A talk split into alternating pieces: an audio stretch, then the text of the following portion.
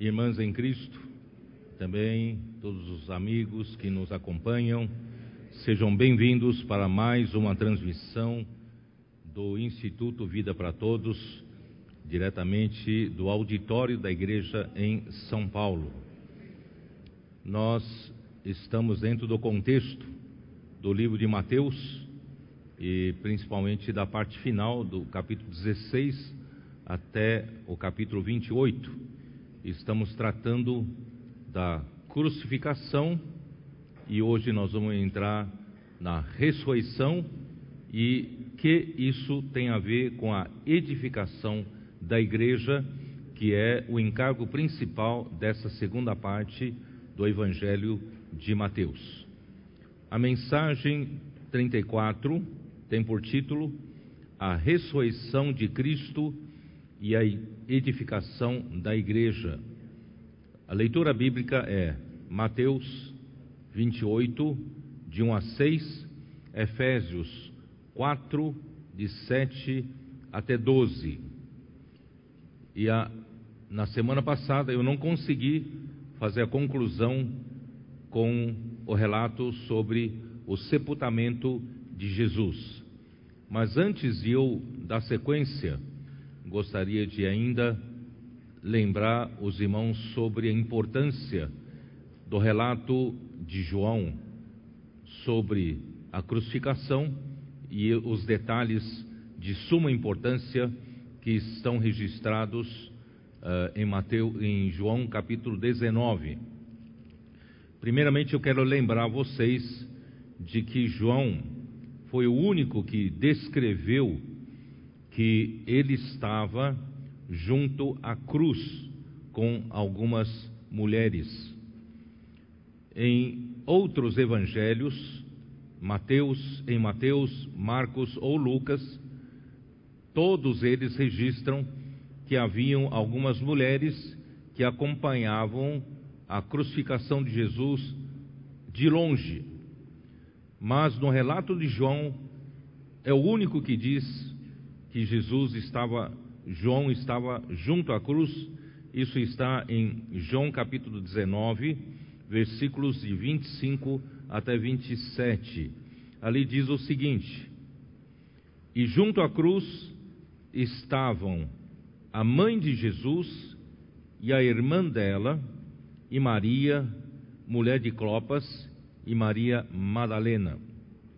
Vendo Jesus sua mãe, e junto a ela o discípulo amado, disse: Mulher, eis aí teu filho. Depois disse ao discípulo: Eis aí tua mãe. Dessa hora em diante, o discípulo o tomou para casa. É realmente impressionante Jesus crucificado e agonizando ali os últimos, últimos momentos da vida humana dele e ele pudesse, ele ainda se lembrasse da necessidade da sua mãe. E segundo a tradição, a sua mãe estava viúva. José havia falecido. Então ele se preocupou com que a sua mãe tivesse assistência na sua velhice. Então ele falou ali junto a. Ele só podia, ele não podia falar com as mãos, ele só podia falar com o gesto do seu rosto, do seu olhar, e só podia falar com quem estava bem perto. Então, isso é uma prova de que João e essas mulheres estavam bem próximos à cruz do Senhor. Tá? Então você vai dizer, então quem está certo? Os registros dos três outros evangelhos ou o registro do Evangelho de João? Claro que é o Evangelho de João, porque foi ele quem relatou e era ele que estava junto à cruz, certo? E era importância, irmãos, dizer dessa proximidade, porque nós vamos ainda né, falar do versículo 34, que diz o seguinte: Mas um dos soldados lhe abriu o lado com uma lança e logo saiu sangue e água. Irmãos, é, é impressionante que João tivesse feito esse relato tão específico a respeito da água, porque a grande maioria de nós daria muita atenção ao sangue e não à água, certo? Mesmo porque a água é um líquido transparente que parecia né, eh, não existir para quem está longe, por isso João ele viu alguma coisa diferente, né? E para quem vê o sangue consegue ver de muito longe, mas para ver água, que é um líquido transparente, tinha de estar bem perto. Por isso, irmãos, esse é o segredo de nós, como cristãos. Nós precisamos né, ser cristãos que sejam úteis a Deus, cristãos que servem a Deus, e para ser esses cristãos, irmãos, nós precisamos seguir o Senhor, seguir a palavra do Senhor de bem perto. Se nós ficamos como a multidão, seguindo a Jesus de longe, nunca iríamos enxergar a água. E era importante que esse soldado, que veio para quebrar as pernas de Jesus, para que pudesse morrer mais rapidamente e não ficar para o sábado, como ele fez com os dois salteadores, mas Jesus já havia expirado. E não, não podendo quebrar as pernas de Jesus, ele então pegou uma lança e furou o seu lado, de cujo lado saiu sangue e água. Irmãos, isso é de uma extrema importância profética. Por quê? Porque do lado de Adão, quando Deus fez adormecer com um profundo sono, prefigurando exatamente a crucificação de Jesus, Deus tirou-lhe uma costela e edificou essa costela em uma mulher. Irmãos, isso tipifica que do lado de Jesus teria que sair alguma coisa e dessa alguma coisa produziria a sua, a sua, a, a, a sua contraparte, a sua esposa, sua futura noiva, porque daí fluiria alguma coisa que pudesse produzir e edific, ser edificado numa igreja, na mulher. Né? Irmãos, graças ao Senhor, nós somos fruto disso que fluiu do lado de Jesus. A igreja foi gerada, né, por isso que, que fluiu do lado de Jesus sangue para a redenção né, do homem, para perdão dos nossos pecados, para a justificação, né, a nossa justificação, para Deus poder nos gerar com a vida de Deus. Aí vem a função da água. A água tipifica, irmãos, a vida de Deus que flui pelo Espírito de Deus.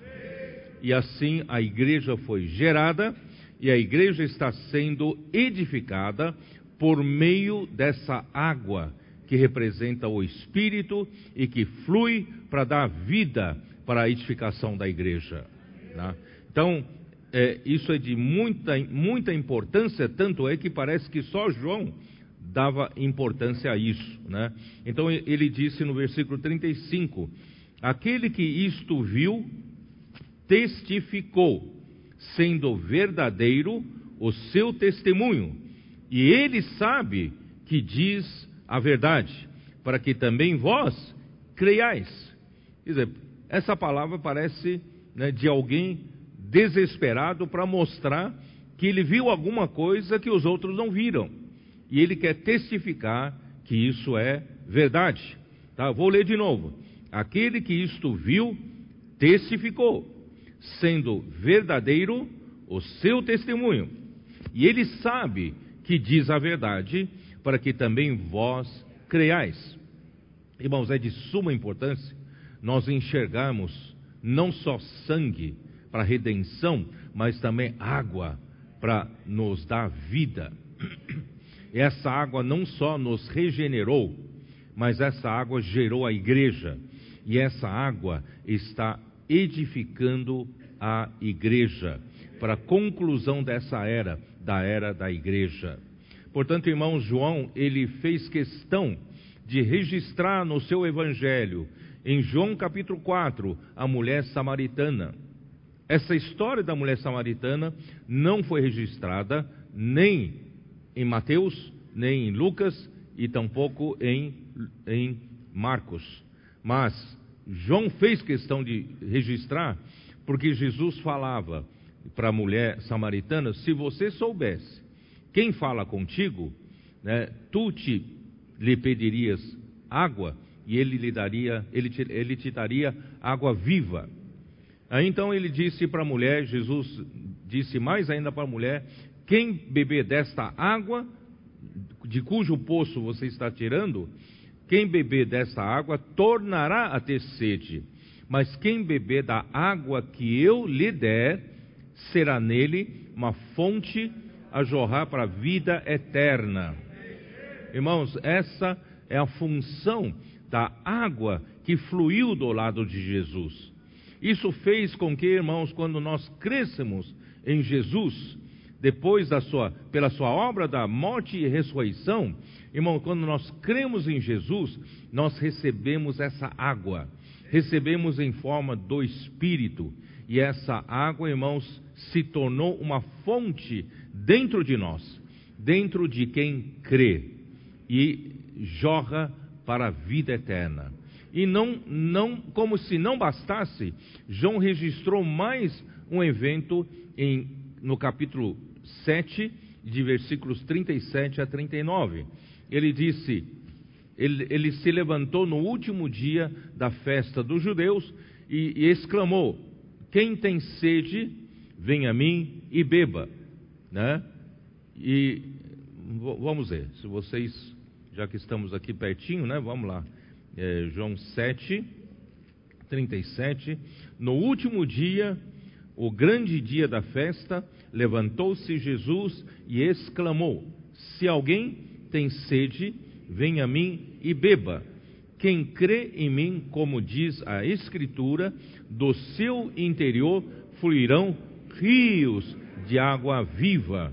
Isto ele disse com respeito ao Espírito que haviam de receber os que nele crescem, pois o Espírito até aquele momento não fora dado, porque Jesus não havia sido ainda glorificado. Quer dizer, aquela água que fluiu do lado de Jesus simbolizava quando Jesus morresse e ressuscitasse e fosse glorificado pelo Pai na ressurreição, Irmãos, ele se tornou o Espírito da verdade, o Espírito que dá vida. Vocês se lembram em João 14, quando, quando Jesus estava de partida desse mundo, ele disse aos seus onze discípulos, porque Judas havia saído do meio deles, e ele disse o seguinte: né, uh, uh, Eu rogarei ao Pai, e ele vos dará o outro consolador. Né? Esse outro consolador, o mundo não conhece, mas vocês conhecem. Porque esse outro consolador, né, ele está com vocês. Esse outro consolador é o próprio Jesus. Ele está com vocês, mas ele estará em vocês. Quer dizer, depois do processo da morte e ressurreição, ele se tornaria o Espírito e entraria nos discípulos. Aí então nunca mais sairá de quem crê. Aleluia. Aí, irmãos, aí no, né, ele, ele diz, uh, aí ele fala que é o Espírito da verdade. Esse Espírito da verdade, irmãos, está em nós, como a fonte que jorra para a vida eterna. E aqui, em João 7, como do nosso interior, que tem essa fonte, fluirão rios de água viva. Ter, fonte, ter uma fonte dentro de nós, irmãos, é uma coisa, mas dessa fonte fluir de nós rios de água viva, você disponibiliza o que está em você para muitas outras pessoas beberem. É por isso, irmãos, nós temos que ir para as ruas. Nós temos que levar essa fonte e principalmente essa fonte fluindo como rios. Esses rios precisam saciar a sede de muitas pessoas. Não é? Por isso que nós saímos às ruas, posso orar por você, pregamos o evangelho, fazemos comportagem, porque é importante deixar um livro na mão das pessoas, e nós pegamos os contatos, trazemos para a rede de cuidado e nós passamos a cuidar dessas pessoas e essas pessoas farão parte, né, como materiais de edificação da edificação da igreja. É isso que nós estamos fazendo. Nós não estamos trabalhando para nenhuma entidade religiosa. Nós estamos aqui querendo edificar a igreja um dia mais cedo para trazer o reino de Deus aqui na terra né, rapidamente. Então, irmãos, esse, essa água que fluiu do lado de Jesus se tornou em uma fonte de água a jorrar para a vida eterna dentro de quem crê, e agora, mais ainda, esse, essa fonte se torna rios que fluirão para saciar a sede de muitas pessoas. Muito bem. Então, eh, eu, antes, na oração, eu estava fazendo uma ilustração para os irmãos que estavam conosco agora. Eh, eu disse: olha, vejam a importância da água. Água. Irmãos, a água, água é um dos elementos principais, né, aqui na terra. Nada funciona sem água, certo? Imagina o seu corpo humano, o seu corpo humano. Como, como, como você está de pé? Como você está vivo? Irmãos, é graças à água que está na sua corrente sanguínea. O seu sangue é composto principalmente de água, porque sem água, como veículo para levar os nutrientes do sangue, para levar oxigênio do sangue para todas as partes do corpo, irmãos, você não estaria vivo. Então, por isso que os médicos falam: bebam água, bebam água, não é isso? Vamos beber água? Vamos. Nunca fiquem desidratados. Vamos beber água. E a nossa corrente sanguínea é um veículo, porque contém água. A água é um veículo para levar o quê? Para levar nutriente e oxigênio para todos, todas as células do seu corpo, para que as suas células continuem a ter energia para funcionar, não é? Você precisa de energia para funcionar. Você sabia que o corpo humano é uma máquina de combustão interna, você sabia que os nutrientes mais oxigênio e quando você se movimenta, você põe, entra em atividade, né? Mistura o nutriente e oxigênio da combustão e forma calor e energia. Por isso, quando você faz exercício, você não fica tudo suado, não fica com calor, é por causa dessa combustão. Vocês entenderam? Você tem um combustível, você tem oxigênio e você tem a prática. Irmãos, o que, que, é essa água? João 6,63. O espírito é o que dá vida. A carne para nada aproveita. As palavras que eu vos tenho dito são espírito e são vida. Então, essa água vem pela palavra. E essa palavra traz vida, e essa palavra é espírito. E esse espírito entrou em nós e continua operando em nós para continuarmos, irmãos, a executar trabalho. Então, se nós recebemos nutriente, se nós recebemos oxigênio e chega na célula, a célula está inativa. A célula não, não precisa, não está trabalhando. Bom, aí vai acumulando, acumulando, acumulando esses nutrientes sem uso. Você sabe que isso causa doença? Por isso precisamos praticar a palavra. Recebemos, irmãos, a palavra que eu estou me referindo é a palavra profética. Porque a palavra logos, nós temos aqui na Bíblia, aqui, ó. Isso aqui é a palavra logos. É, essa palavra logos estabelece o fundamento para nós, estabelece o, os princípios. Essa palavra logos faz com que nós andemos sempre dentro dos trilhos dessa palavra e nunca desviemos dos trilhos da palavra logos. Vocês estão entendendo? Mas para o dia a dia, irmãos, nós precisamos da palavra rema. O Senhor precisa falar conosco o que Ele quer, o que realizar hoje.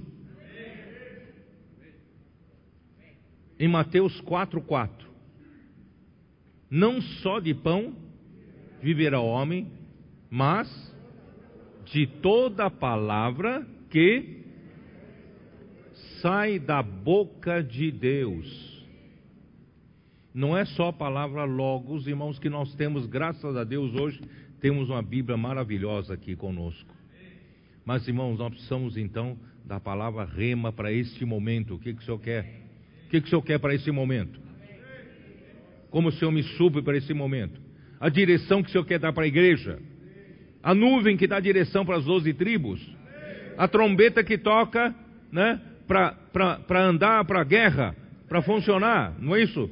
Vem pela palavra profética. Isaías 55, a mesma coisa. Dá uma olhada. Isaías 55. Não tem problema se eu não conseguir terminar a mensagem hoje, eu vou falar na Colômbia.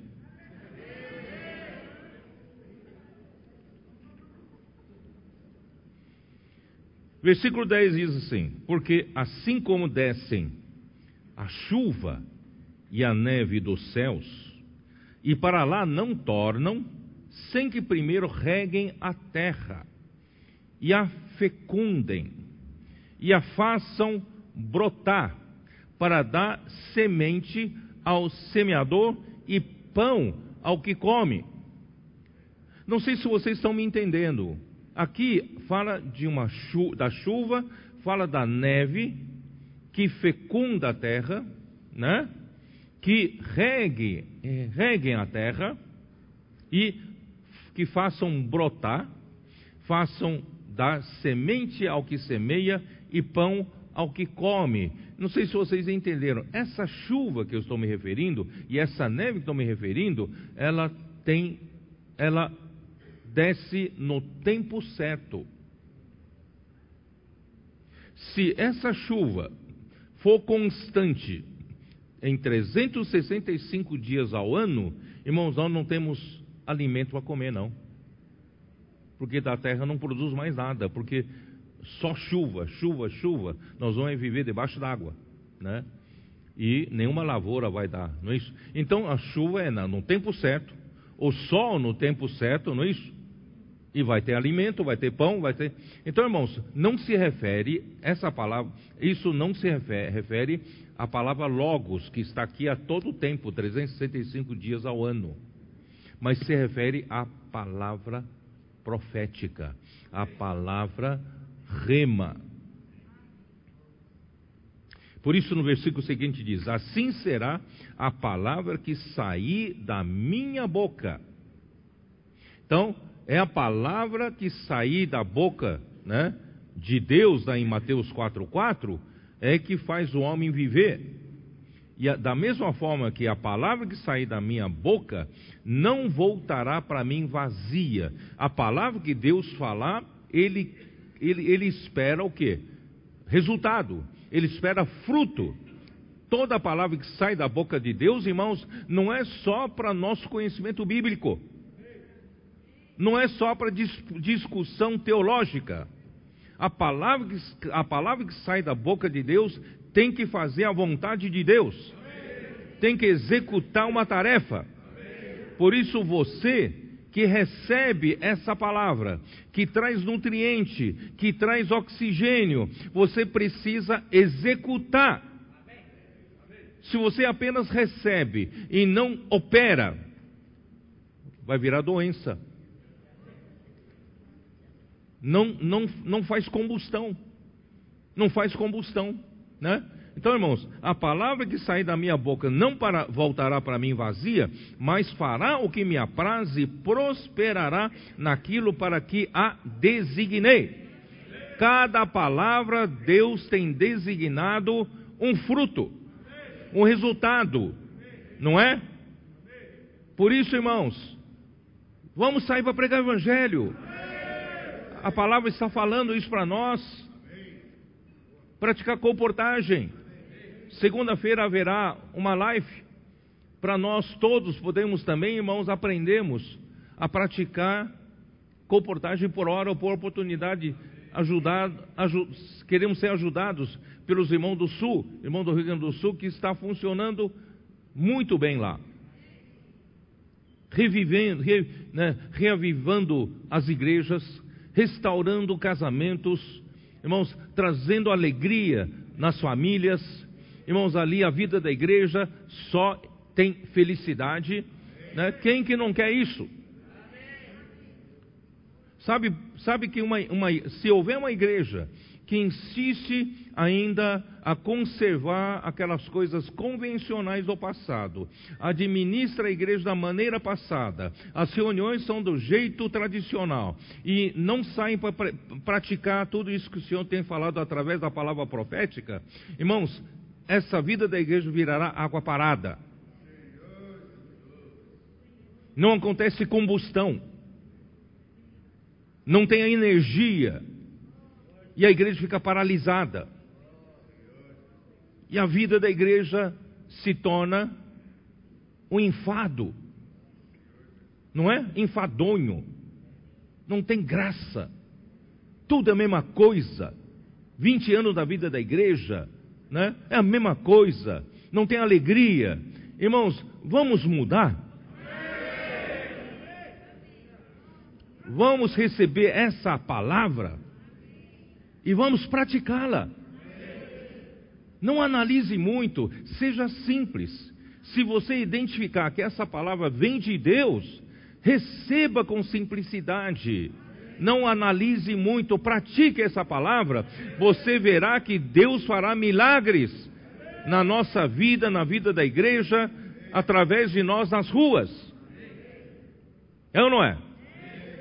Então, como é importante essa água, por isso que João viu essa água, ele só tá, ele só, ele quer promover essa água. Ó Senhor Jesus. Tá bom, então já falei demais, vamos lá. Vamos eu não finalizei, não, não terminei o sepultamento de Jesus, eu preciso só mencionar aqui. Né? Vamos lá para Mateus 27. Ó oh, Senhor Jesus. Vamos praticar? Vocês vão ver. Ah, ontem estive lá em Ribeirão Preto, né, no, no Ministério das Mulheres ali. E eu pedi para projetar aquele testemunho né, do, de um casal de, da igreja em São Luís Gonzaga, né, a oeste do, do estado do Rio Grande do Sul. Né, e, e a irmã Michele, que fez o testemunho, ela disse que ele e o marido estavam sentados no sofá ouvindo a mensagem no dia 6 de dezembro de 2020, que eu falei aquela mensagem aqui. 6 de dezembro de 2020, vocês se lembram daquela mensagem onde eu falei que não, não só depende do estágio de maturidade, mas se você estiver no estado de fazer conforme a palavra profética, te manda fazer.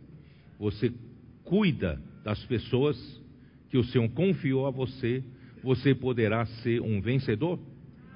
Não depende só do estágio, mas depende do estado quando o Senhor voltar, encontrar você fazendo assim.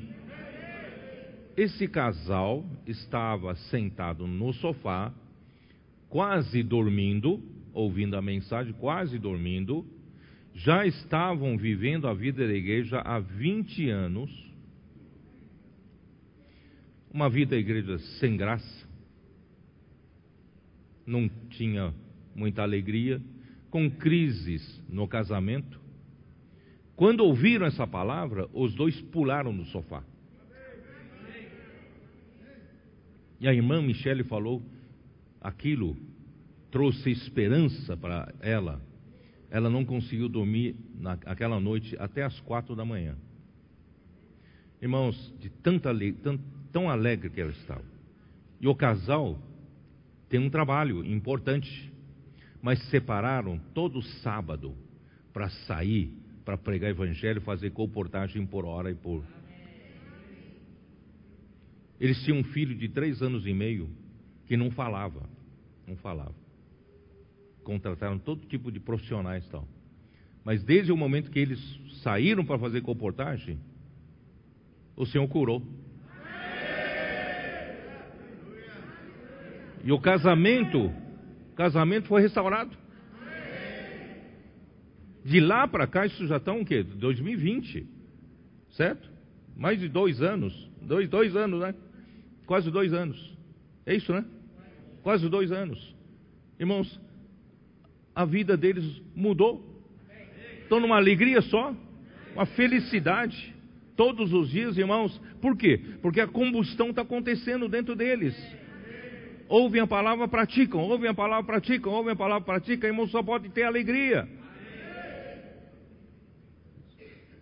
Se você ainda vive, né, secado de problemas, secado de tristeza, secado de angústia, irmão, Jesus nos deu um bom, bom, bom remédio para isso. Vinde a mim os que estáis cansados e sobrecarregados, e eu vos aliviarei. Como é que o Senhor alivia? Tirando sua carga? Como é que o Senhor alivia? Tomai o meu jugo. É tomando o jugo do Senhor. Então não adianta você visitar irmãos com problemas e só, só lá consolar. Irmãos, ajude a irmã a fazer combustão. Ouvir a palavra e praticar a palavra. Pregando o evangelho, cuidando na rede de cuidado. Se você é mulher, na rede das conectadas. Você é homem, homem de oração também servindo na igreja, os vários serviços na igreja.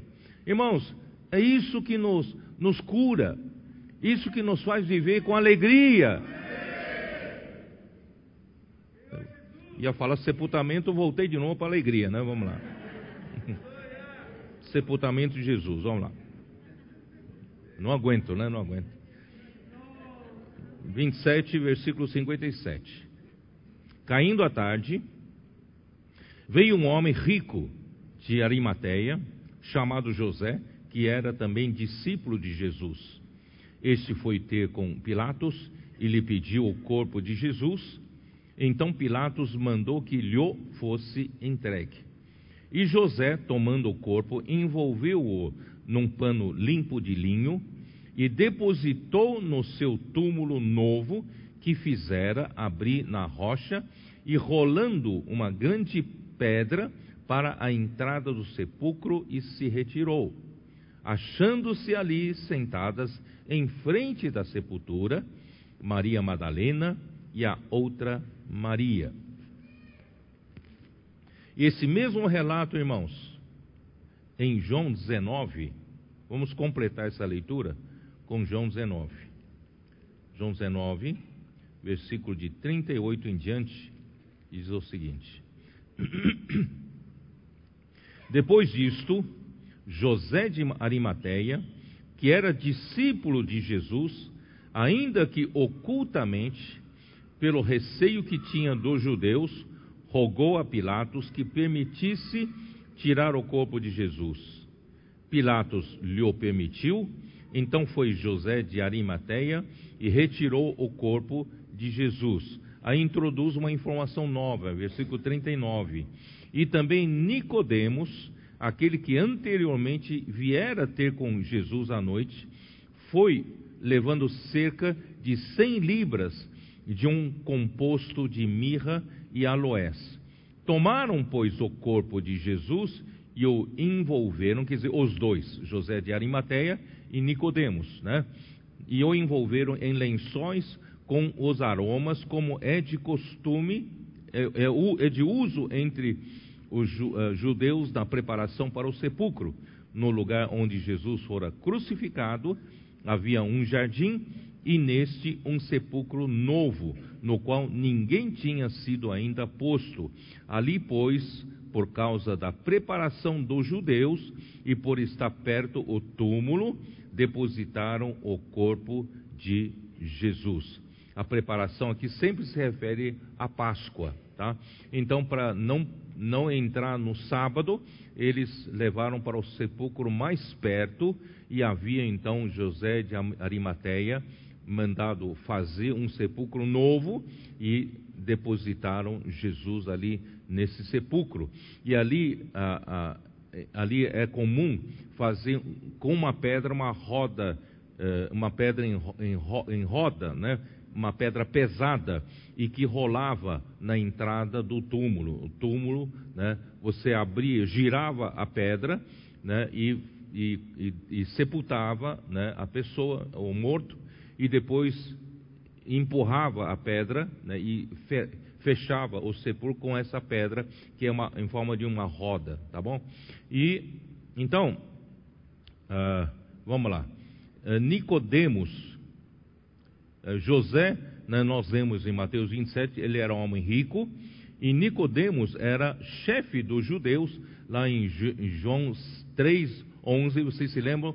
Nicodemos veio à noite procurar Jesus, ele era né, um, um mestre, um, né, ele era um chefe dos judeus e, e, e se encarregaram do seu sepultamento, atando o seu corpo em panos de linho com mirra e aloés, sepultando-o num túmulo novo com os ricos.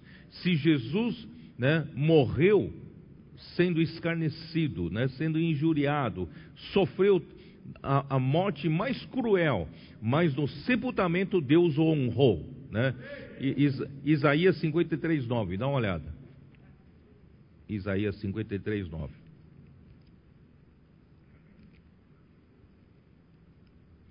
Designaram, designaram-lhe a sepultura com os perversos, mas com o rico esteve na sua morte posto que nunca fez injustiça, nem dolo algum se achou em sua boca.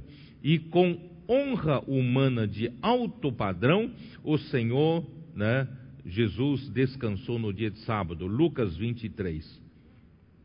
Lucas 23, versículos 55 e 56. Lucas 23, 55 e 56. As mulheres que tinham vindo da Galiléia com Jesus, seguindo, viram o túmulo e como o corpo fora ali depositado, então se retiraram para preparar aromas e bálsamos, e no sábado descansaram segundo o mandamento. Mandamento, tá? Então, aqui eu vou ler uma nota de King James atualizada. Dois juízes e membros do sinédrio que não compactuaram com a condenação de Jesus, que era José da cidade de Arimateia, que era uma próspera aldeia montanhosa a cerca de 32 quilômetros a noroeste de Jerusalém. E também Nicodemos, né, cuidaram do sepultamento de Jesus. Trataram das formalidades civis, das despesas e proveram um túmulo novo, nunca antes usado, que pertencia a José de Arimateia e localizava-se no Monte do Calvário. Então lá era bem pertinho da crucificação, tá? Então, irmãos, aí vamos voltar lá para Mateus 27, no versículo 62. 62. No dia seguinte, que o dia depois da preparação, reuniram-se os principais sacerdotes e os fariseus e dirigiram-se a Pilatos, disseram-lhe: Senhor, lembramos-nos de que aquele embusteiro, referindo-se a Jesus, né? Enquanto vivia, disse: Depois de três dias ressuscitarei. Ordena, pois, que o sepulcro seja guardado com segurança até ao terceiro dia, para não suceder que, vindo os discípulos, o roubem e depois digam ao povo: ressuscitou dos mortos, e será o seu último embuste pior que o primeiro. Disse-lhe Pilatos: Aí tendes uma escolta, ide e guardai o sepulcro como bem vos parecer. Indo eles montar um guarda ao sepulcro, selando a pedra e deixando ali a escolta. Então, os principais sacerdotes fizeram tudo aquilo para que os discípulos não, não, né, não criassem uma notícia falsa.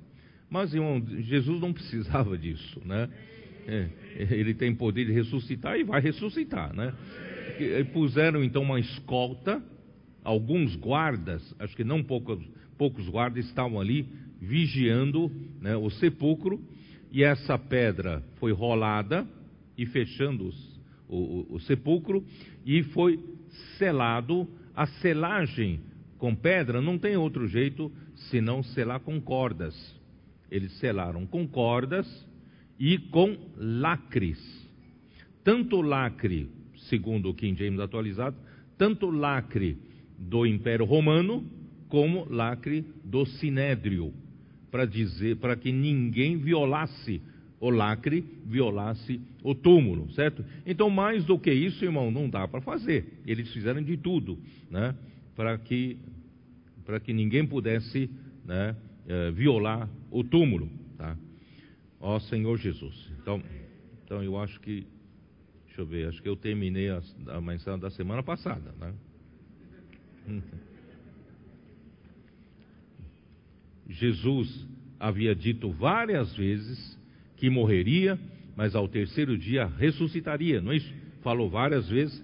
Por precaução, os líderes religiosos pediram para lacrar o sepulcro e montar guarda, todavia, isso só serviu para o testemunho incontestável da ressurreição de Cristo. né? É bom, quanto maior segurança vocês puserem ali, né, para ninguém violar o sepulcro, é melhor, porque vai ficar um testemunho incontestável. Tá? Muito bem, então vamos ver a ressurreição, né? Vamos ver a ressurreição, no capítulo 28 de Mateus, versículo 1. No findar do sábado, ao entrar o primeiro dia da semana, Maria Madalena e a outra Maria foram ver o sepulcro. Eu vou ler também mais uma nota de King James atualizada. Conforme horário judaico, o domingo, porque o primeiro dia da semana é o domingo, certo? O domingo começava no logo após o pôr do sol de sábado. Não é como nós aqui o domingo é meia-noite começa no, no, no horário né, nosso, meia-noite. Mas ali começava aproximadamente no dia anterior, seis horas da tarde, começava o dia. Então, o domingo começava no, depois do pôr do sol do sábado. Lucas nos informa que Maria Madalena e Maria, mulher de Clopas, está em Lucas 24, 1, João 19, 25, eu não vou, vou ler, tá? saíram de madrugada ainda escuro. Isso está em João 20, versículo 12, tá?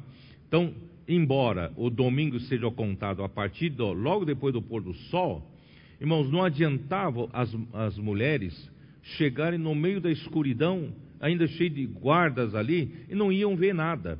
Então, elas saíram de madrugada ainda escuro, com a esperança, ao chegar no sepulcro, poder acompanhar com raiar, raiar, raiar do dia né, o, o, o sepulcro. Porque elas estavam querendo tirar o corpo e embalsamar mais uma vez, né? completar o embalsamamento. Né? Bom, ali chegaram então é, para visitar o corpo de Jesus, estou lendo nota de rodapé, né? Do, de King James atualizado. Saíram de madrugada ainda escuro para visitar o corpo de Jesus, lamentar e ungí-lo com mais especiarias. Chegaram ao túmulo com os primeiros raios da aurora, na esperança de que, autorizada a entrada para continuação do ritual fúnebre, né, período de luto judaico na época. Tá? Isso está em Mateus 28, 1 e Marcos 16, 2, 3. Vamos dar uma olhada. Marcos 16, 2, 3. E muito cedo, no primeiro dia da semana, ao despontar do sol, tá? foram ao túmulo e diziam umas às outras: Quem nos removerá a pedra da entrada do túmulo? Tá? Então era mais ou menos esse, esse horário que elas chegaram no túmulo. Tá?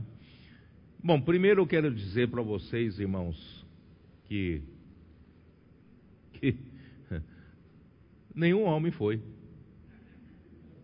só as mulheres.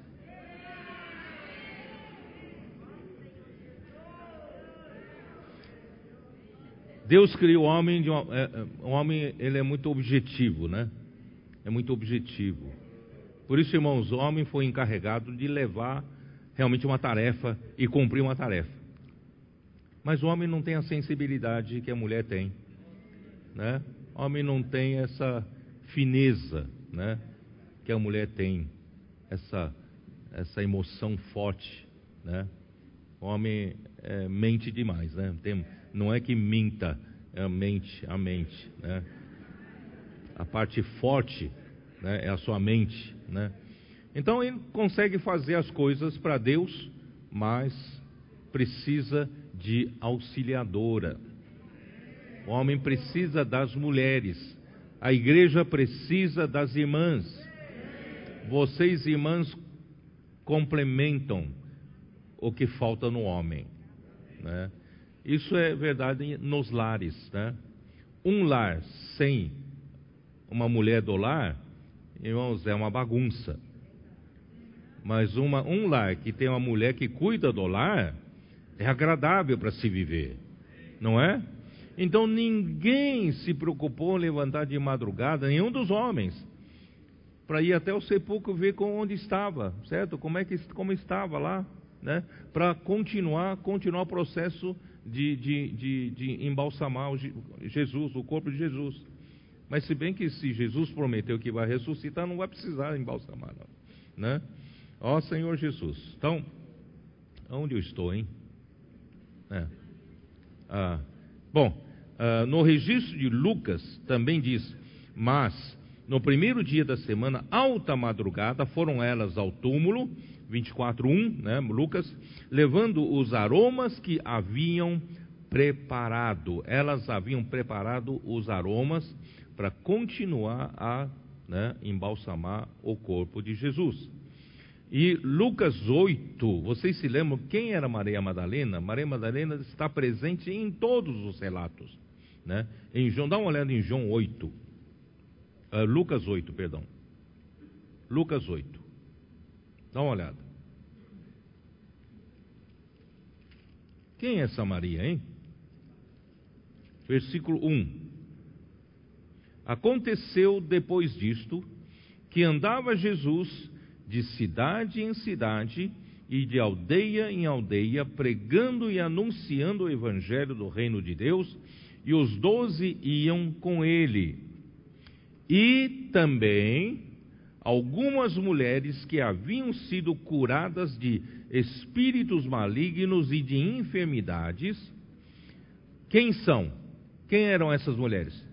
Maria, chamada Madalena, da qual saíram sete demônios. Olha só. E Joana, mulher de Cusa, procurador de Herodes, esposa de um procurador, um político, certo? E Susana, e muitas outras, as quais lhe prestavam assistência com seus bens.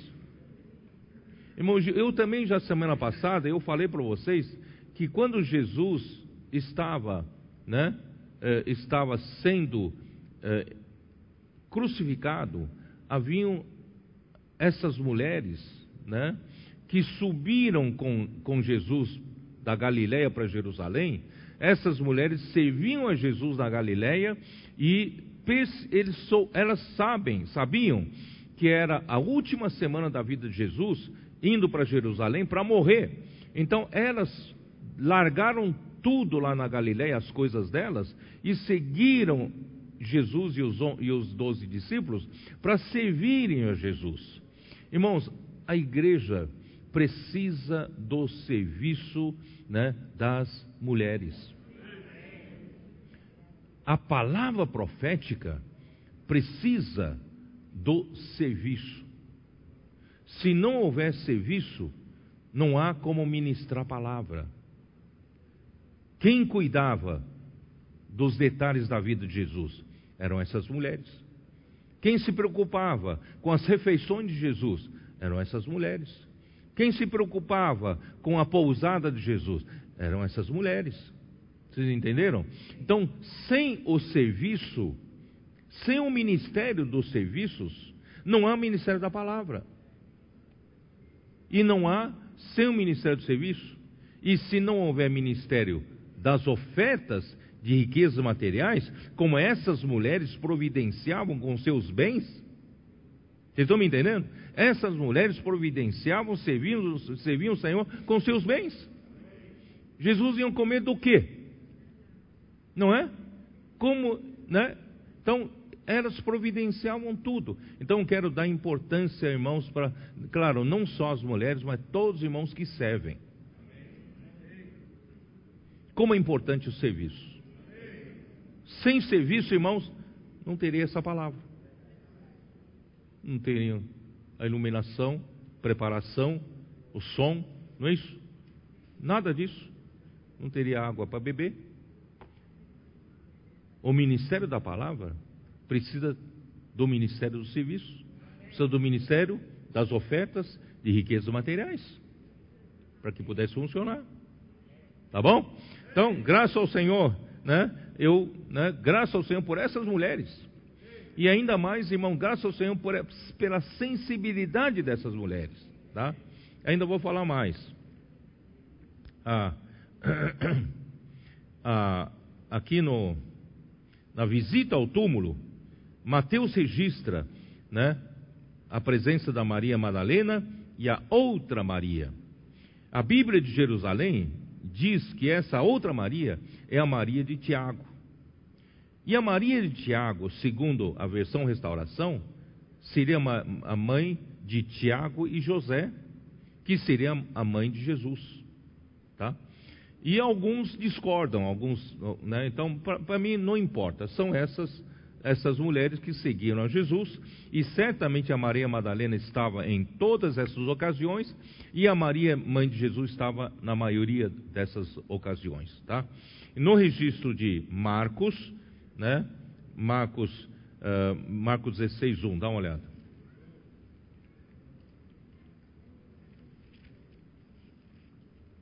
Passado sábado, Maria Madalena, Maria, mãe de Tiago e Salomé, compraram aromas para irem embalsamá-lo. Então, a, a, essa Maria, mãe de Tiago, seria mãe de Jesus, e Salomé seria esposa de Zebedeu, mãe de Tiago e João. Né? Zebedeu compraram especiarias aromáticas para irem embalsamá-los. Tá bom. Então vamos seguir a sequência de Mateus 28. Vamos lá. Mateus 28, versículo 2. E eis que houve grande, terremoto, porque um anjo do Senhor desceu do céu, chegou-se, removeu a pedra, aquela pedra pesada, né? Removeu a pedra e assentou-se sobre ela.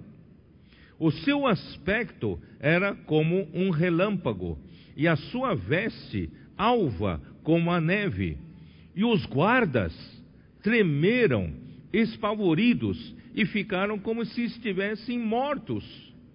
Mas o anjo, dirigindo-se às mulheres, disse: Não temais, porque sei que buscais a Jesus que foi crucificado. Irmãos, não é maravilhoso? Não adianta o homem precaver né, para que ninguém roube o corpo de Jesus, porque o corpo de Jesus já não estava mais lá. Deus havia né, dado-lhe um corpo de, da ressurreição. Mas eu quero alertar vocês que Jesus na ressurreição já não tinha o mesmo aspecto de Jesus na carne. Ele tinha um corpo na ressurreição. Por isso que nenhum dos discípulos, nem Maria, nem as Marias, iriam reconhecê-lo, tá? E, né, isso que eu quero alertar vocês, tá? Muito bom. Então, vamos lá. Onde eu estou aqui? Senhor Jesus. Lembrando então, irmãos, que Filipe, Pilatos mandou uma escolta para guardar o túmulo, selando né, o túmulo com a pedra. Os guardas viram então o anjo com aspecto de relâmpago e veste alva como a neve, tremeram, espavoridos, e o anjo removeu a pedra, que deveria ser uma grande e pesada pedra, em forma de roda, que não seria possível ser removida por uma ou poucas pessoas. Né? Então, a ressurreição. Houve um grande terremoto, que significa, qual o significado disso? Significa que Jesus rompeu os grilhões da morte. Porquanto não foi possível fosse Jesus retido por ela, pela morte, pois Deus o ressuscitou. Isso está em Atos 2. Abra sua Bíblia, Atos 2. Esse terremoto significa, irmãos, Jesus rompeu né, as portas do Hades, né? rompeu, né, e a morte não conseguiu segurá-lo. Né? Capítulo 2 de Atos, versículo 24, que diz o quê? ao Senhor Jesus, ao qual, porém, Deus ressuscitou, rompendo os grilhões da morte, porquanto não, não era possível fosse ele retido por ela. Versículo 31. Prevendo isto, referiu-se à ressurreição de Cristo, que nem foi deixado na morte, nem o seu corpo experimentou corrupção a este Jesus Deus ressuscitou, do que todos nós somos testemunhas. Os discípulos todos eram testemunhas da sua ressurreição. E Cristo, irmãos, ele é o primogênito dentre os mortos, está em Colossenses 1,18. Dá uma olhada. Colossenses 1,18 afirma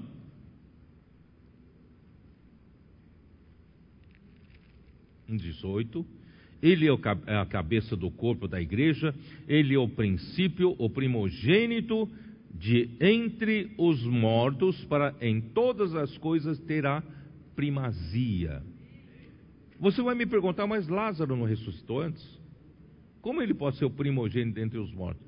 Irmão, exatamente, lembra que, que, que eu falei uh, que é, o Espírito, o Espírito eterno, né?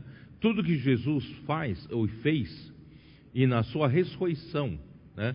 ofereceu-se a Deus pelo Espírito Eterno, tudo que ele fez acabou entrando na eternidade. Então, na verdade, se Lázaro ressuscitou, porque Jesus rompeu, rompeu os grilhões da morte. Vocês entenderam? Por isso que Jesus é o primeiro primogênito de entre os mortos. Se ele não tivesse ressuscitado, ninguém mais teria ressuscitado. Porque ele é quem abriu né, as portas, tá? Então, pelo, pelo Espírito Eterno, tá? ele se ofereceu a Deus. Então, vamos lá. E ele foi o primeiro a ressuscitar de entre os mortos, né? Uh, em, em 1 Coríntios 15, 20. Dá uma olhada. 1 Coríntios 15, 20.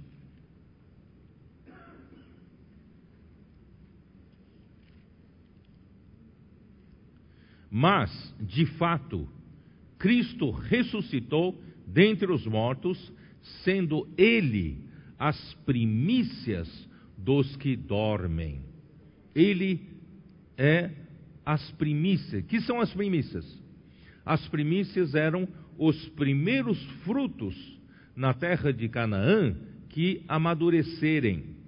Esses primeiros frutos eram oferecidos a Deus como as primícias. Vocês se lembram? Tá? Então, uh, Cristo, como as primícias da ressurreição, é tipificado como o molho dos primeiros frutos que ressuscitaram na ressurreição do Senhor. Você vai perguntar: que, quem são eles que ressuscitaram na ressurreição do Senhor? Né? É, está em Mateus 27. Eu acredito que alguns irmãos leram quando eu li esses versículos, esse versículo e não entenderam, né? Mateus 27, dá uma olhada no 52, 53. Vocês se lembram desse versículo? Eu li, mas não expliquei, né? Abriram-se quando Jesus expirou, lembra? Quando Jesus expirou, o véu do templo se rasgou de cima a baixo e houve, aconteceu isso, tá? 52. Abriram-se os sepulcros e muitos corpos de santos que dormiam ressuscitaram e saíram dos sepulcros depois da ressurreição de Jesus. Vocês entenderam? Quando Jesus expirou, né? Aconteceu isso. Mas eles só saíram depois da ressurreição de Jesus, porque Jesus abriu essa porta, tá?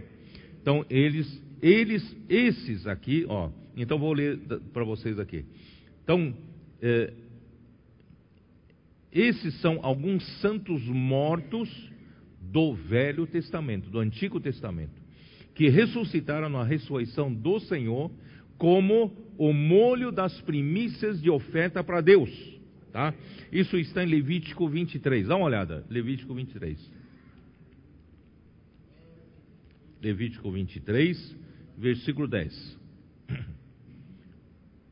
Fala aos filhos de Israel e diz-lhes: quando entrardes na terra que vos dou e regardes a sua messe, então trareis um molho das primícias da vossa messe ao sacerdote. E este moverá o molho, quer dizer, pegará o molho dos primeiros frutos, né? E moverá diante do Senhor, tá? Esse mover, irmãos, significa a ressurreição. O corpo estava inerte, mas agora o corpo se move, tá? Então ele moverá as, o molho das primícias, tá? Então que é esse molho, né? Aqui fala, aqui, não sei se você prestou atenção na leitura aqui, né? Isso seria no versículo 11, ele moverá, mas versículo 12 que diz assim: no dia imediato ao sábado o sacerdote o moverá. O que, que é o dia imediato ao sábado? Que dia que é? É o primeiro dia da semana. É o dia da ressurreição do Senhor. Né? Então, no, no domingo, o sacerdote moverá o molho das primícias. Irmão, Jesus Cristo foi né, as primícias da ressurreição. E objetivo, irmãos, da ressurreição é onde eu quero chegar, irmãos, é fazer Cristo sentar-se à direita de Deus, tá? Vou, vamos, vamos dar uma olhada em Efésios capítulo 1. Sabe para quê? Qual a função da ressurreição? Eu vou, des, eu vou descrevendo pouco a pouco para vocês entenderem melhor, tá? Então, primeiro, quando no capítulo 1 de Efésios, versículo 20 né? o qual exerceu ele em Cristo Jesus, que é a suprema grandeza do poder de Deus, né? o qual exerceu ele em Cristo, ressuscitando-o dentre os mortos. Imagina o poder que Deus tem de ressuscitar Jesus de entre os mortos, né? E fazendo o objetivo de ressuscitar Jesus, irmãos, já é fazê-lo assentar. Aonde? Na sua direita nos lugares celestiais. Irmãos, eu quero que vocês entendam isso. Jesus morreu pelos nossos pecados, morreu para cumprir a redenção por nós, para nos resgatar de volta a Deus, mas irmãos, para que a igreja fosse gerada, a igreja fosse edificada, era necessário, irmãos, que Jesus fosse ressuscitado por Deus e o fizesse sentar no lugar mais alto, acima de outros poderes. Tá? Então, se Jesus não tivesse sido assentado no lugar acima de todos os outros poderes, ele não teria poder para edificar a igreja. Graças a Deus, irmãos, logo depois da ressurreição, Deus o fez sentar-se à sua direita e o fez sentar-se nos lugares celestiais, acima de todo principado e potestade e poder e domínio e de todo nome que se possa referir, não só no presente século e também no vindouro. Jesus hoje, depois da ressurreição, ele foi colocado por Deus nas regiões celestiais, acima, irmãos, de qualquer poder que pudesse haver entre os principados e potestades, as autoridades. E Efésios fala dos dominadores desse mundo tenebroso, fala dos espíritos eh, com, com as forças espirituais do mal. Jesus está acima de tudo isso. Por isso, irmãos, às vezes eu penso, né? Nós estamos nós estamos executando a obra de Deus, estamos na luta de reinos, nós estamos ameaçando o império das trevas, estamos ameaçando a autoridade do Hades, e nós somos alvo de ataque de Satanás e de seus principados e potestades. Mas irmãos, graças a Deus, o nosso chefe nosso cabeça, nosso Senhor. Ele está acima deles, acima de todos esses poderes que poderiam nos fazer mal, não é? Mas nós não tememos, somos guardados por Ele, porque Ele já está acima de todo domínio, todo o poder, toda autoridade. Jesus está acima. Então, para quê? Vamos continuar lendo. Versículo 22 e pôs todas as coisas debaixo dos pés. Todas as coisas são debaixo dos seus pés. Mas para ser o cabeça sobre todas as coisas, Deus então deu esse Cristo à igreja. Deus deu esse Cristo que pela ressurreição ele foi ascendido, está nos lugares celestiais e todas as coisas estão sujeitas debaixo dos seus pés, para que isso fosse realidade, né? Nos dias de hoje, ele deu esse Cristo como cabeça para a igreja. A qual é o seu corpo, a plenitude daquele que a tudo enche em todas as coisas.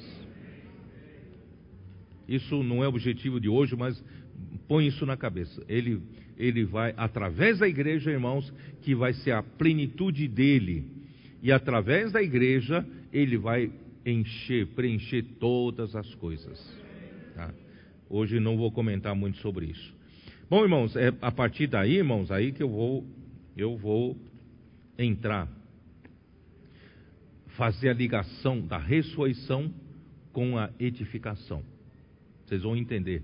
Por que tudo isso aconteceu, irmãos? Tudo isso aconteceu não apenas fazer com que seus pecados fossem perdoados e você agora, né, foi resgatado do mundo para ser um crente, para viver para Deus, para pregar o evangelho. Não é só isso não. O principal objetivo, irmãos, é edificar a igreja do Senhor, edificar o corpo de Cristo, tá? Então, ó, vamos lá. Uh, Romanos 10. Romanos 10.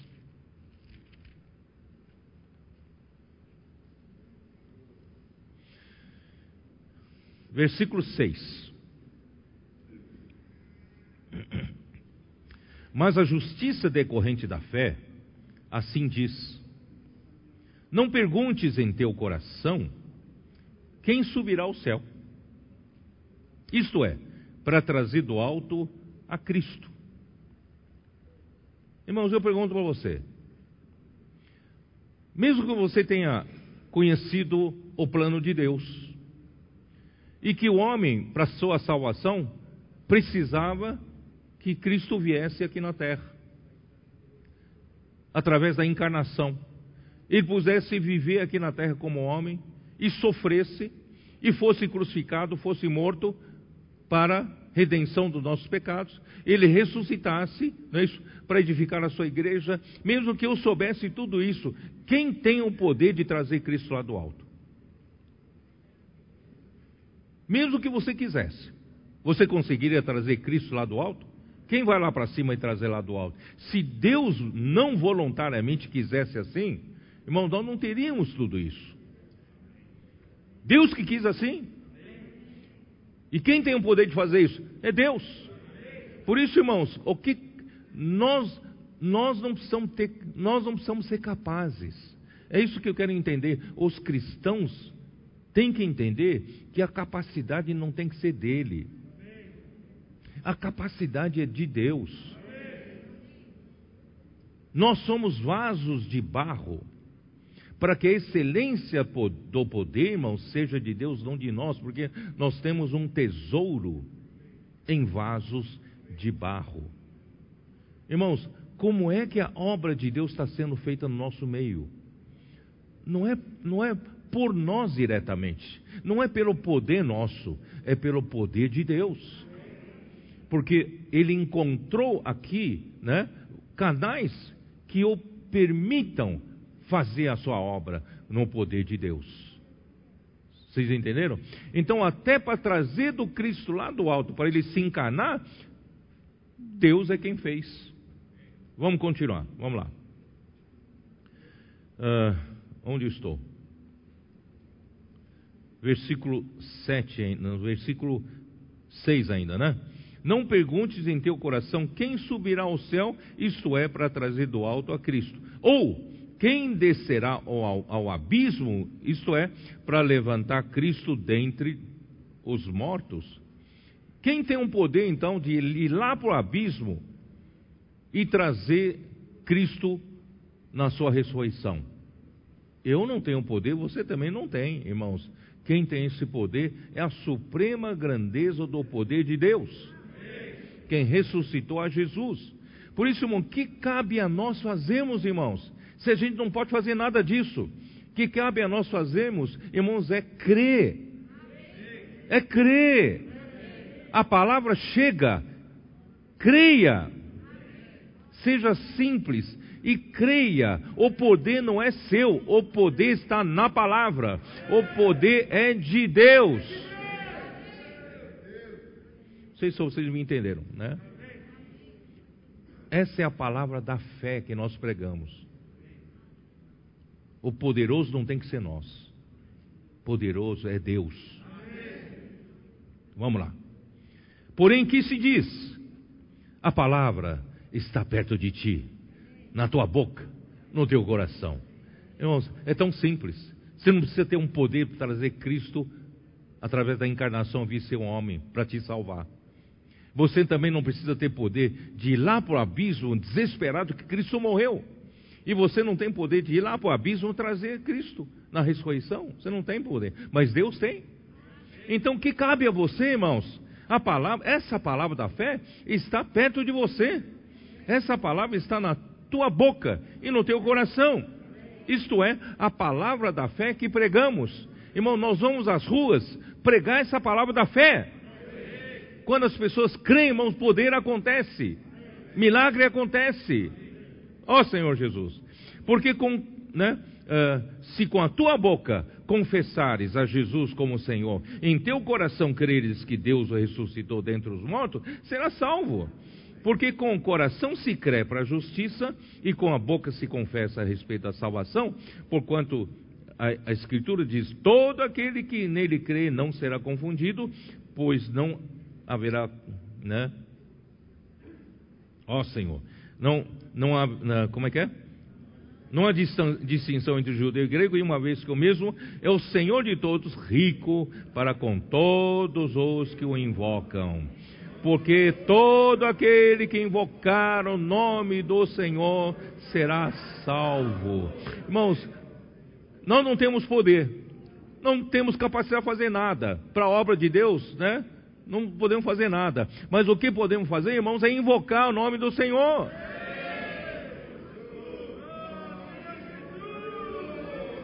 Mas como, porém, invocarão aquele em quem não creram? Aqui, né? E como crerão naquele de quem nada ouviram? E como ouvirão se não há quem pregue? E como pregarão se não forem enviados? Como está escrito: quão formosos são os pés dos que anunciam coisas boas. Irmãos, nós vamos às ruas anunciar coisas boas. Ainda que segurança do shopping corra atrás de vocês. Vocês não estão anunciando coisas ruins, vocês estão anunciando coisas boas aos homens.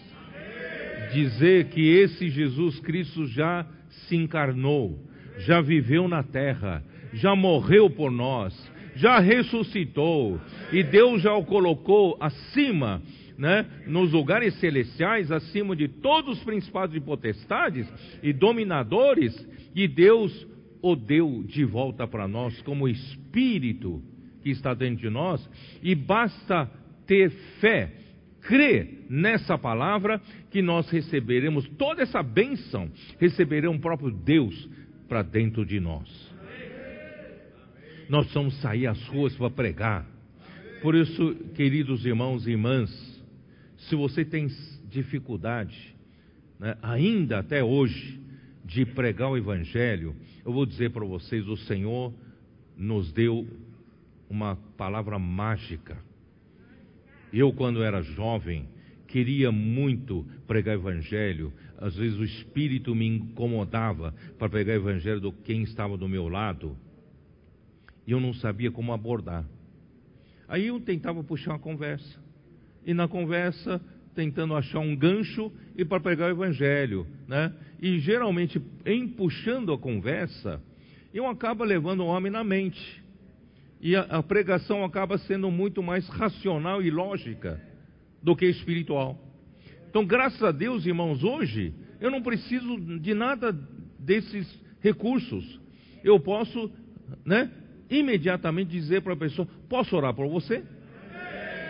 a pessoa recebe aquela palavra, né? Ela não foi convencida na mente, ela recebe aquela palavra e ela vai responder, vai pensar logo no, na parte mais verdadeira de, dela. Puxa vida, eu realmente preciso de oração.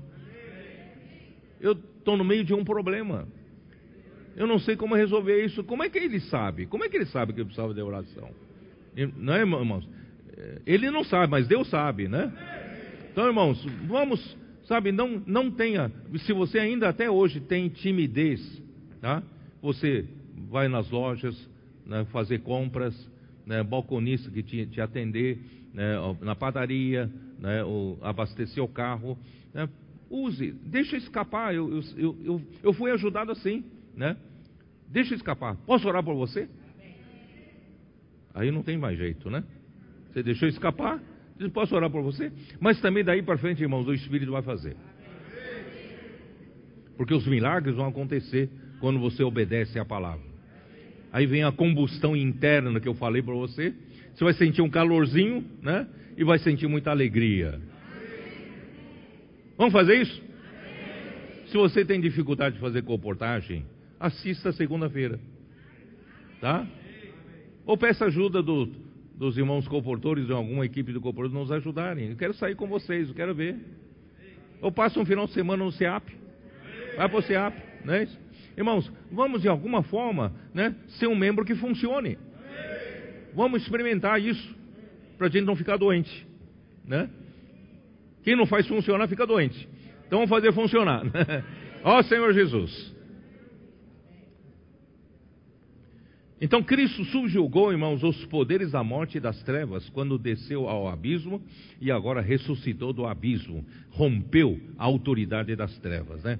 Então, só que o objetivo principal, irmãos, da morte e ressurreição de Cristo ainda é a edificação do corpo de Cristo. Acredita ou não? Porque a partir Mateus, de Mateus 16, eu falei para vocês que o, a tônica mudou. Qual é a tônica? Tudo isso que ele, Jesus fez até o capítulo 15, irmãos, é para revelar que ele era o Cristo. Ele era alguém encarregado, comissionado para fazer uma grande tarefa de Deus. E essa grande tarefa de Deus, irmãos, é feita como filho do Deus vivo, pela vida de Deus, não é fundando mais uma religião aqui na terra.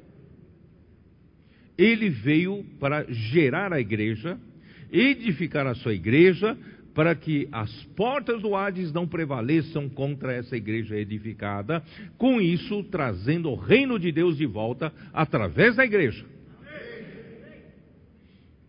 Isso só acontecerá se nós permitirmos que o Senhor nos edifique. Nós somos ainda muito individualistas. Nós, sempre nós é que estamos certo. Né? Graças a Deus, irmãos, pela palavra profética pela prática da palavra profética, pela vida da igreja, irmão, nós estamos sendo edificados cada vez mais. O Senhor está tirando de nós todos aqueles elementos velhos do, da carne, né, do velho homem. O Senhor está colocando né, os elementos do novo homem através da palavra, da lavagem de água pela palavra. Está colocando elementos santos, nos santificando, elementos santos de Deus. Irmão, nós estamos sendo transformados aquele eu que era tão difícil se misturar com os irmãos, hoje está edificado com os irmãos. Não é? E contra a igreja edificada, irmãos, as portas do Hades não tem força contra, não tem poder. E nós assim vamos introduzir o reino de volta aqui na terra, não é isso? Então vamos lá, como é que se faz isso? Efésios 4, vamos lá. Vamos, tem, vamos terminar. Tentar terminar essa parte final é importante. Ó Senhor Jesus. Efésios 4. Como é que isso vai funcionar? Versículo 7.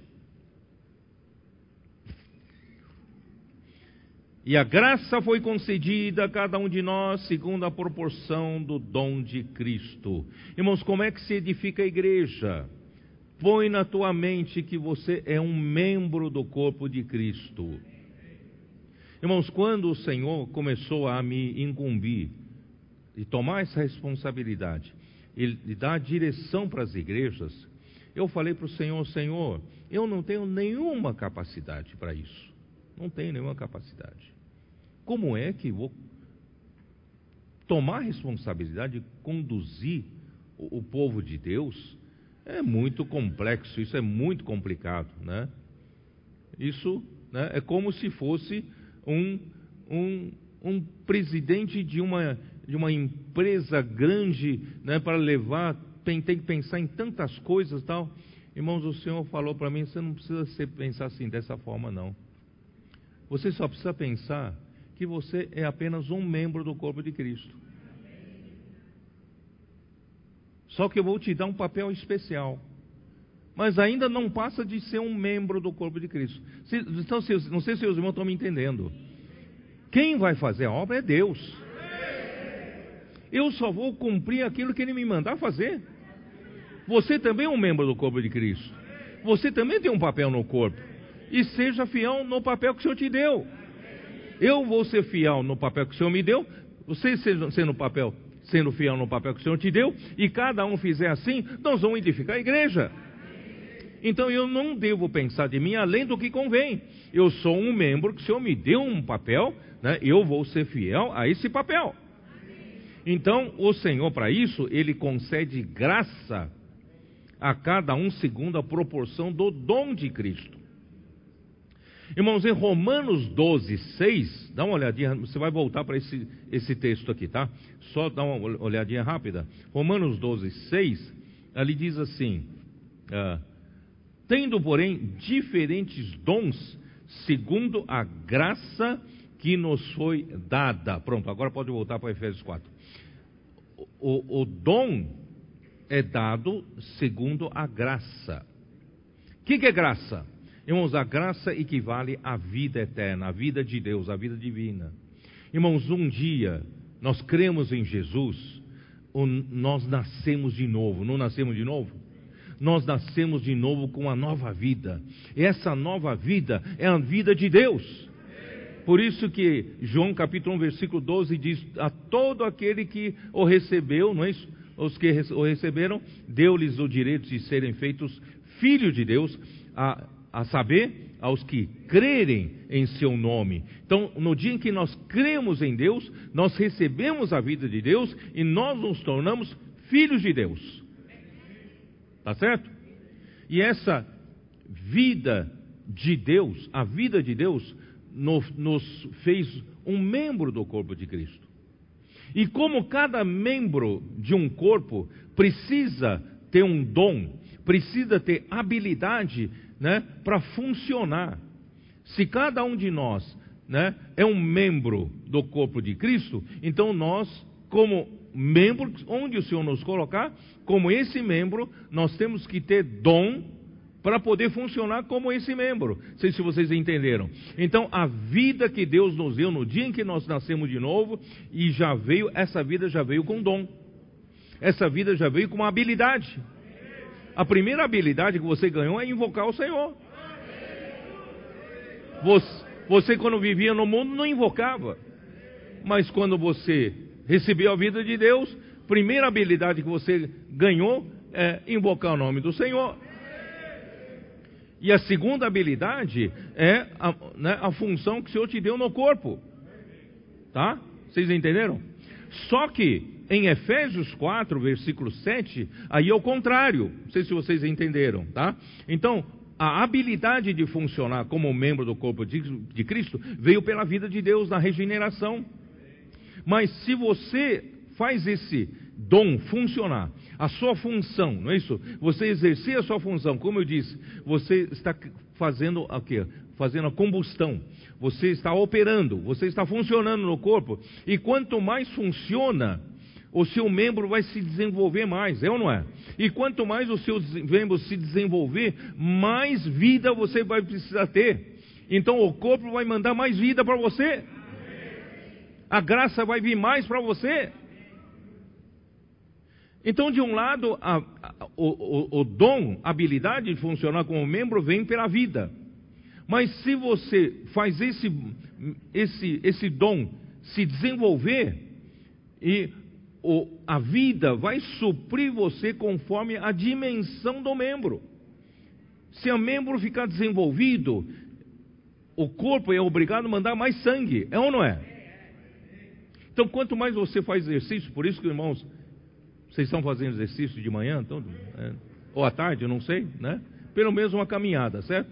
Mantenha o corpo né, físico exercitado. Então, irmãos, isso quer dizer o quê? Quanto mais você exercita, mais o membro fica desenvolvido. Quanto mais o membro é desenvolvido, mais sangue vai precisar, não é? Então, mais graça vem. Aleluia. Amém. Tá? Vamos lá. Vamos para outro versículo. Por isso diz: quem, quando ele subiu às alturas, levou cativo o cativeiro e concedeu dons aos homens. Ora, que quer dizer que subiu, senão que também havia descido até as regiões inferiores da terra? Então você vai me perguntar, mas que, por que, que está usando Efésios 4, que fala da edificação da igreja? Que isso tem a ver com a morte e ressurreição de Cristo? Tem tudo a ver. Esses dois versículos mostram, né? Então, através da morte de Cristo, irmãos, né? Quando Cristo morreu, ele desceu às regiões inferiores da terra. Tá? Efésios 4:9 aqui, né? Ele foi até o Hades. Ele foi deba... o Hades está debaixo da terra. Após a sua morte, lugar onde as almas e espíritos da... dos mortos, dos, dos, dos dos mortos são mantidos. Efésios 2, 27. Dá, uh, Atos 2, 27. Dá uma olhada. Eu já li, né? Atos 2, 27, como diz: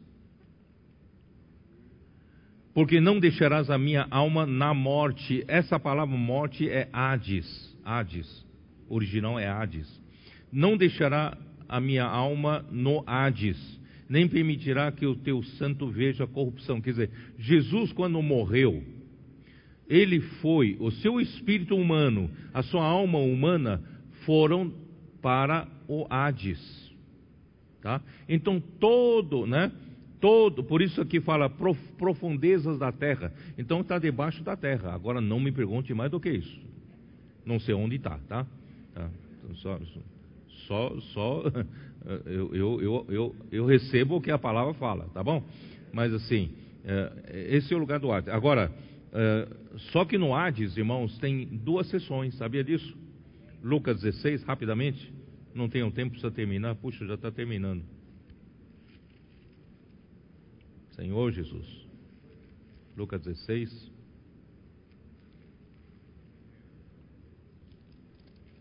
Vinte e dois.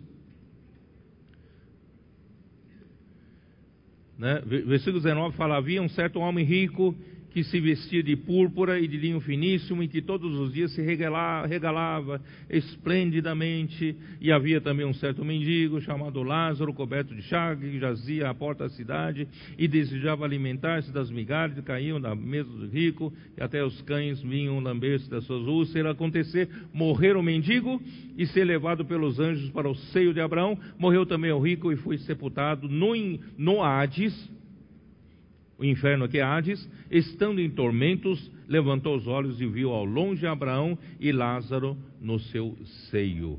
Aqui prova, irmãos, que no Hades, debaixo da terra, não sei aonde, tá? No Hades, estão depositados todos os espíritos e almas dos mortos. Só que ali há duas sessões o pobre foi levado para o seio de Abraão e o Lázaro foi levado para uma sessão de tormentos. Então, irmãos, embora quem não fala que mendigo seja salvo, mas aqui dá para você entender que o mendigo era um justo, né? Era então todo aquele que crê em Jesus no tempo da era da igreja, tá? Graças a Deus, irmãos, vamos pregar o evangelho. Porque se você não pregar evangelho e a pessoa não receber a Jesus, não receber a vida de Deus, quando essa pessoa morrer, vai para a sessão de tormentos. Vamos esvaziar a sessão de tormentos? Vamos trazer pelo menos para, né, para a outra sessão onde está Abraão, não é isso? Então, irmãos, se, se um que crê em Jesus morrer, o seu espírito e sua alma vai para essa sessão, mas ainda é no Hades. Vocês entenderam? Todas essas duas sessões estão no Hades. Tá? Bom, então eu não, não tenho mais do que tempo do que isso, meu tempo está acabando. Então vamos voltar lá para. Ó Senhor Jesus. Efésios, né?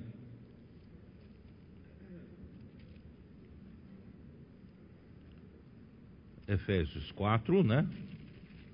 Ó Senhor Jesus. Bom, vou tentar terminar rápido que não consegui explicar, vou detalhar lá, em, lá no Colômbia, então. Né? Ó Senhor Jesus. Vamos lá. Efésios 4. Efésios 4. Mas acho fantástica essa revelação. Fantástica. Essa revelação é fantástica. Aquele que. Bom, aí. Ele. O que acontece? Jesus, ele desceu até o Hades. Desceu até o Hades. Sexta-feira, no final do dia, dia judaico. Aí no primeiro dia da semana, ele saiu do Hades. E a morte não conseguiu retê-lo.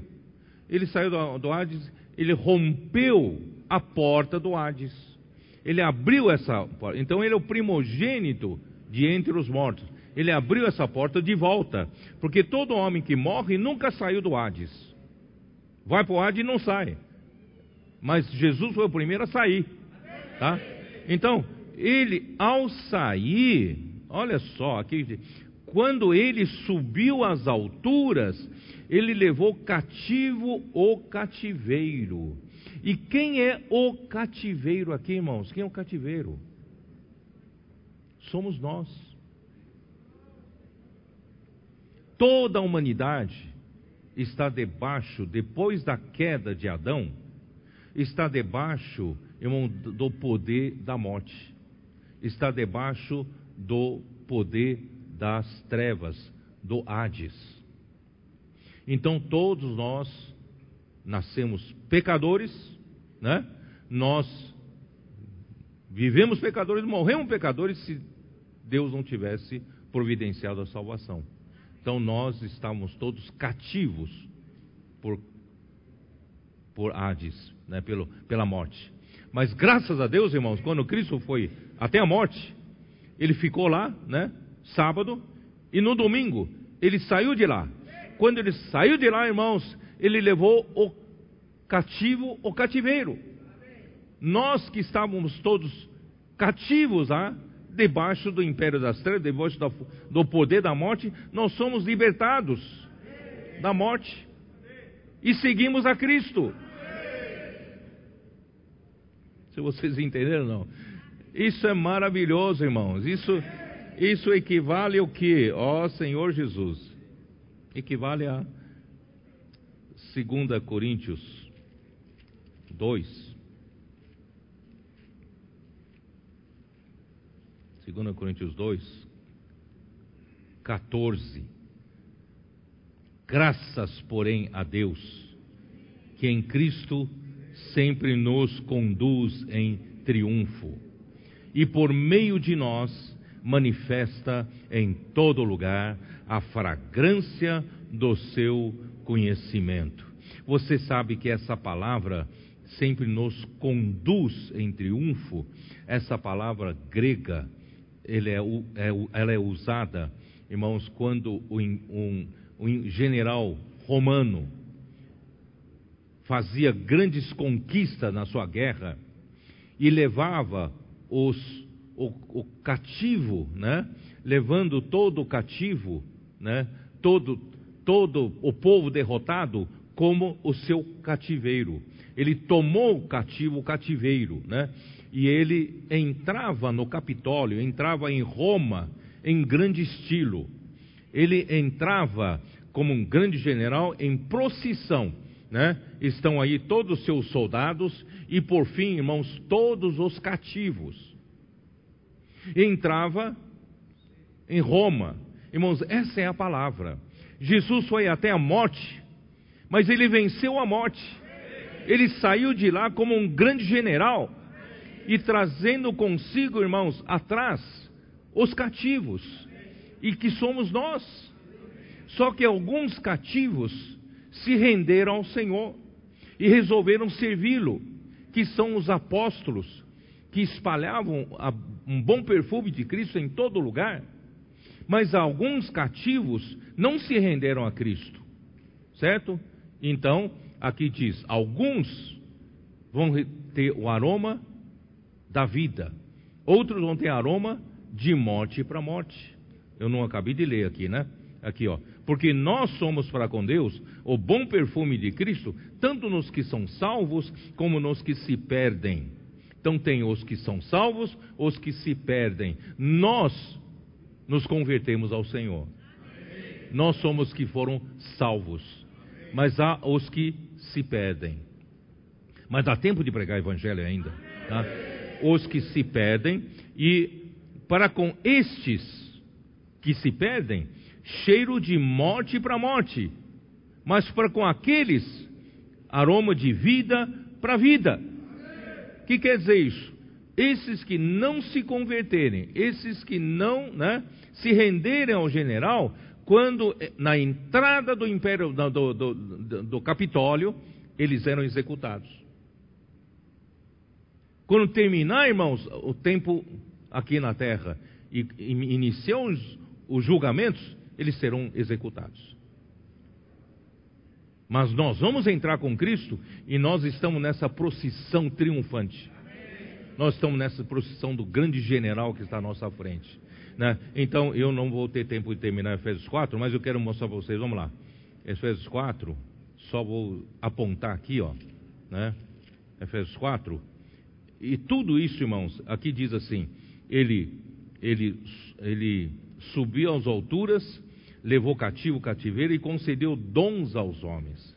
Esses dons, irmãos, já não são mais habilidade de cada membro para funcionar. Esses dons são homens que Deus deu de presente para a igreja poder ser edificada. Esses homens que Deus deu como dons, como presente, são o que está em, no versículo 11: são os apóstolos, profetas, evangelistas, pastores mestres, né? que eles são o quê? São para aperfeiçoar todos os membros do corpo de Cristo para poder funcionar para a obra do ministério. E qual é a obra do ministério? Qual é a, o papel principal de Cristo? É a edificação do corpo de Cristo. Vocês estão me entendendo? Então, o meu objetivo nessa, nessa manhã, com essa mensagem, é para mostrar para vocês que a ressurreição de Cristo não é apenas para a gente cantar ressurgiu, ressurgiu, mas a ressurreição de Cristo, irmãos, tem tudo a ver e ele levar esse, essa procissão triunfante, que no fim, irmãos, vai concluir, finalizar na edificação da igreja. Para o Senhor poder voltar. Amém? Jesus é o Senhor. Amém.